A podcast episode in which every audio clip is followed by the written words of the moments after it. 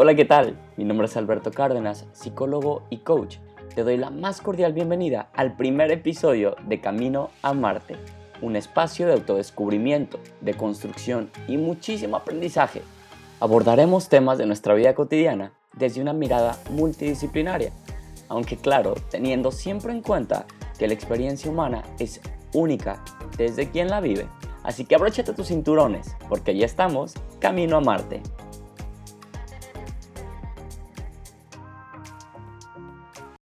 Hola, hola a todos.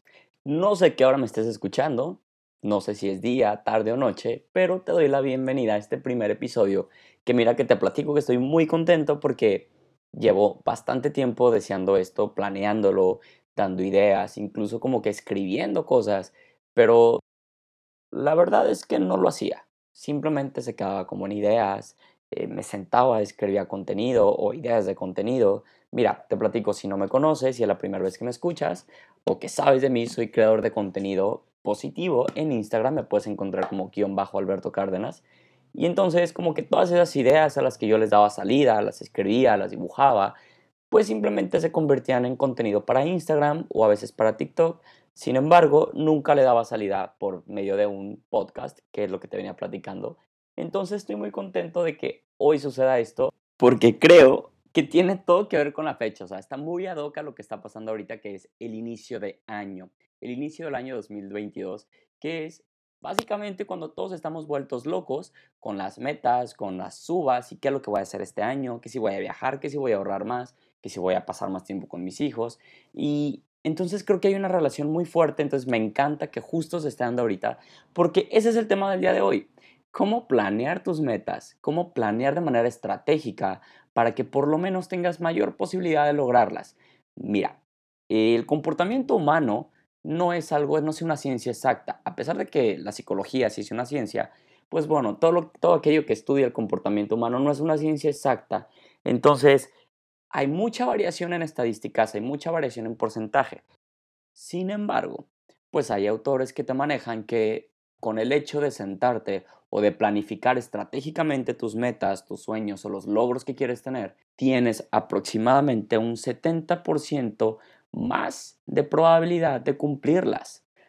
Mira, yo creo que también intervienen los recursos que tú tengas, es decir, recursos económicos, sociales, pero bueno, vamos a plantearnos o vamos a pensar que sí, que efectivamente el hecho de planearlo de manera estratégica sí te da una ventaja versus cuando no lo hacemos de esa manera. Entonces hoy vamos a estar tocando como algunos puntos, algunos tips que yo te voy a dar de cómo estructurar de una mejor manera las metas, cuáles son los errores que desde lo práctico y desde lo teórico yo he observado y aprendido que muchas veces fallan. Entonces, vamos a comenzar con algunos de los primeros tips que te voy a dar. Fíjate bien, antes de ponerte metas, antes de empezar a planear todo, de sentarte, escribir, ponerle papel y demás, es necesario que primero visualices o que realmente sientas, pienses, hagas un espacio de introspección para verificar que esas metas que eso por lo que tú quieres trabajar realmente sea relevante y que sea significativo para ti. ¿Por qué? Mira, antes de empezar a hacer todo eso, hazte las siguientes preguntas. ¿Para qué quiero eso? ¿Qué beneficios obtendré? ¿Qué cambiará en mi vida si yo lo logro? ¿O qué pasa si yo no lo logro? ¿Qué tan cerca estoy de mi meta? ¿Qué he hecho anteriormente para llegar a ella? Y por último, ¿qué haré distinto? ¿Por qué todas estas preguntas? Porque mira, yo me he topado con que muchas veces las metas ni siquiera son propias. Es decir, ah, bueno, es que yo vi que un amigo, que una amiga tenía esta meta y me pareció buena y dije yo también la voy a hacer. O de repente hay metas heredadas, como las carreras, como las licenciaturas. Cuando hay familias, es que acá todos somos doctores y entonces, eh, o acá todos somos abogados. Y entonces la persona carece de un sentido de relevancia o carece realmente del interés por lograr esa meta porque no es suya, es algo que vio en alguien más. Entonces, lo primero que te voy a encargar es que hagas preguntas de introspección que te lleven a, ¿realmente quiero eso? ¿Realmente quiero lo que estoy sentándome a planear y en donde voy a poner esfuerzo? Cuando algo no te motiva, cuando algo no te llena de esa pasión o de esas ganas, no lo vas a mantener por mucho tiempo. A lo mejor, a lo mejor te va a durar una semana, a lo mejor te va a durar un mes, pero indiscutiblemente va a llegar el punto en el que carece tanto de relevancia que lo vas a abandonar. Además, por eso te incluyo las preguntas de qué beneficios obtengo. Porque mira, en ocasiones la meta en sí puede ser que no, no me guste tanto o no la desee tanto, pero los beneficios que puedo obtener de ella son los que más me interesan. Por ejemplo, quizá aprender a conducir un auto no pueda resultar muy motivador para algunas personas. Sin embargo, los beneficios que otorga el aprender a conducir sí pueden ser lo suficientemente motivantes para que tú aprendas a conducir. Por ejemplo, el hecho de moverte independientemente, ir a donde tú quieras, no depender de nadie o no estar pagando taxis, que sea mucho más sencillo el ir de un lugar a otro, no tomar tiempo extra en esperar un taxi o un camión, ese tipo de beneficios por lograr algo son los que te pueden llevar a motivarte lo suficiente o si no motivarte, pues por lo menos tener un mayor grado de disciplina para cumplirlo. Otro ejemplo que yo te pongo es una chica con la que tuve una sesión hace un par de años, en donde ella me mencionaba que tenía como problemas para bajar de peso. Bueno, no problemas para bajar de peso. Subía y bajaba y de repente lograba mantenerse un tiempo como en un peso determinado, pero luego volvía a subir de peso y demás. Era una lucha constante que ella tenía. Al estar platicando con ella, me di cuenta, y ella lo expresó, que ella no buscaba realmente bajar de peso por ella misma, es decir, ella no buscaba bajar de peso o estar en un peso saludable por ella, sino que ella lo hacía para encontrar pareja. Ella creía que bajando de peso y teniendo un cuerpo como socialmente se identifica como el cuerpo ideal, ella iba a encontrar pareja de esa manera. Entonces, ¿qué pasaba? Que cuando empezaba a salir con alguien o cuando esa relación ya empezaba a tornarse seria, ella comenzaba a subir de peso porque al final de cuentas, desde su pensamiento, esa persona ya estaba ahí con ella y entonces, digamos, como ya no se iba a ir, pues entonces se permitía de nuevo como que abandonar los hábitos que ya había logrado instaurar. Entonces es por eso que es como muy importante que identifiquemos cuando una meta, cuando algo que yo quiero realmente es por mí y para mí, o si los beneficios que tiene cumplirla son por mí o para mí.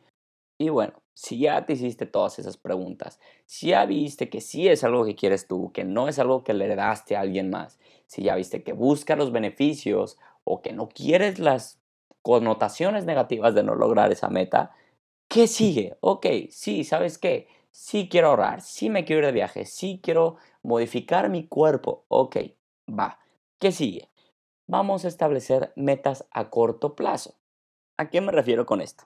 Mira, si partimos desde la premisa de que el 2022 va a tener 12 meses, eso sería un periodo de largo plazo. Es decir, tus metas de largo plazo serían a 12 meses. Luego, a mediano plazo serían a 6 meses. O a 4, entre 4 y 6 meses. Y a corto plazo serían metas que vayan más o menos a un mes. Entonces, vamos a suponer que tu meta máxima o tu meta a largo plazo del 2022 sea ahorrar 12 mil pesos. Bueno, tus metas a corto plazo serían ahorrar mil pesos por mes mil pesos por mes, si son 12 meses, al final, a largo plazo, vas a llegar a tus 12 mil pesos anuales. ¿Cuáles son las ventajas que tú tienes de establecer metas a corto plazo? Fíjate, cuando tú estableces metas a corto plazo, lo primero es que es mucho más sencillo medir el avance. No es lo mismo medir un avance de 12 mil contra mil. Además, son ideales para mantener la motivación. Como tienes la meta corto un periodo, como es más fácil que puedas lograrla, porque son mil en vez de 12 mil de un solo golpe, vas a mantener la motivación mucho mejor. Otra cosa que es muy importante, puedes modificar tu plan de acción o tus estrategias conforme vaya avanzando. ¿A qué me refiero? Vamos a suponer que tú tienes la meta de ahorrar esos mil pesos mensuales. Bueno, si llega el, se termina el primer mes y tú ves que no llegaste a la meta, puedes sentarte, puedes hacer eh, una retroalimentación, ver qué falló para que tú no llegaras a esa meta. Cuando tú estableces metas a corto plazo, es más sencillo que tú te sientes terminado ese corto plazo y veas qué falló, qué no se hizo bien o qué pudiera mejorarse para entonces llegar a la meta. Si tú no estableces metas de corto plazo, puedes comenzar a darte cuenta de los errores o de las áreas o de oportunidad hasta el mediano plazo y vas a tener mucho menos tiempo y quizá pueda comenzar a generarte más estrés y ansiedad, si no es que la abandonas. Entonces, esa es una de las ventajas que tú tienes partiendo tus metas largas a corto y mediano plazo. Lo que sigue es, fíjate bien, establece vínculos. Establece vínculos con personas que tengan la misma meta que tú. Es decir, comienza a juntarte con personas que busquen lo mismo, porque ellas o ellos pueden darte muchas ideas, pueden darte estrategias que a lo mejor tú no habías visto. Entre ustedes puedes comenzar a motivarse. Mira, te pongo un ejemplo. En el gimnasio, yo tenía una amiga, bueno, tengo una amiga que íbamos a entrenar al mismo gimnasio. Para ella la parte estética no era tan importante en realidad, ella nada más iba como por salud. Entonces de repente había días que llegando al gimnasio me mandaba mensaje y me decía, oye, en vez de irnos a entrenar, vámonos a otro lado, vámonos por unas chelas o vámonos por unas alitas. Ella, como su meta no era la parte estética, sino hacer ejercicio, ella caminaba 30 minutos y ya se quería ir a otro lado. Y entonces, ¿qué pasa? Cuando tú te relacionas con personas que no van hacia el mismo rumbo, que no van hacia el mismo camino, es muy sencillo que tú te descarriles de tu objetivo, de tu meta. Versus cuando tuve de gym partner, yo creo que todos hemos tenido alguna vez un gym partner, que él era como súper comprometido, que me, que me estaba mandando mensajes desde las 8 de la mañana, 7 de la mañana, de hoy a qué hora nos vamos a ver para entrenar y demás. Fue mucho más sencillo para mí continuar sobre el riel, porque nos estamos motivando. Ambos teníamos el mismo objetivo, ambos teníamos la misma meta, y entonces eso apoyaba a que fuéramos sobre el riel de manera conjunta. Además de eso, busca expertos en tema, es decir, guíate de profesionales que sepan de lo que tú quieres lograr. No es lo mismo que tú busques o bajar de peso o subir de masa muscular tú solo viendo tutoriales o siguiendo influencers de vida saludable, a que realmente vayas con un experto en el tema, que ya vayas con un entrenador, que vayas con un nutriólogo. No es lo mismo que tú quieras ahorrar o invertir de manera autónoma, a que vayas con alguien experto en temas financieros. Busca la guía, asesórate de gente profesional que sepa. Eso va a provocar que llegues de manera más segura y que, y que llegues de manera más eficiente a la meta que tú estás buscando. Realmente dedícate un tiempo a investigar qué profesionales, qué expertos pueden llevarte, pueden guiarte en el proceso para que llegues. Una vez que ya te juntaste con una persona o con las personas que tienen el mismo objetivo que tú, que te estás rodeando de ese tipo de gente que te va a motivar, que te va a echar la mano, que te va a empujar hacia adelante, que ya fuiste con expertos, que ya te estás asesorando, es bien importante que tengas en tu cabeza cuál es tu meta específica. Es decir, yo te decía, ahorrar, ok, sí, pero ahorrar cuánto? Ok, sí, bajar de peso, sí, pero bajar cuánto? O subir masa muscular, sí, pero cuánto? Viajar a dónde? Ser muy específico de cuál es tu meta. De hecho, hay un método que se llama el método SMART, que ahorita yo te lo voy a narrar un poquito rápido, un poquito resumido, pero tú puedes encontrarlo, tú puedes buscar en internet, lo vas a encontrar y buscar información más extensa. El método SMART es un acróstico de la palabra inteligente en inglés, que es SMART, que lo que dice o lo que plantea lo siguiente. Para que una meta sea planteada o sea planificada de manera inteligente, se requieren los siguientes elementos y entonces ya te aparece la palabra SMART en manera de acróstico con, los siguientes, eh, con la siguiente explicación. La S quiere decir específico, que es lo que yo te venía planteando ahorita. La M quiere decir que sea medible.